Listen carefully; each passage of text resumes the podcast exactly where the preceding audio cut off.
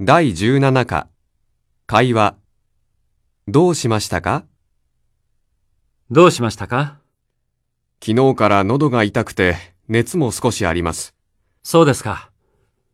ちょっと口を開けてください。風邪ですね。2、3日ゆっくり休んでください。あの、明日から東京へ出張しなければなりません。じゃあ、今日は薬を飲んで、早く寝てください。はい、それから、今晩はお風呂に入らないでくださいね。はい、わかりました。じゃあ、お大事に。どうもありがとうございました。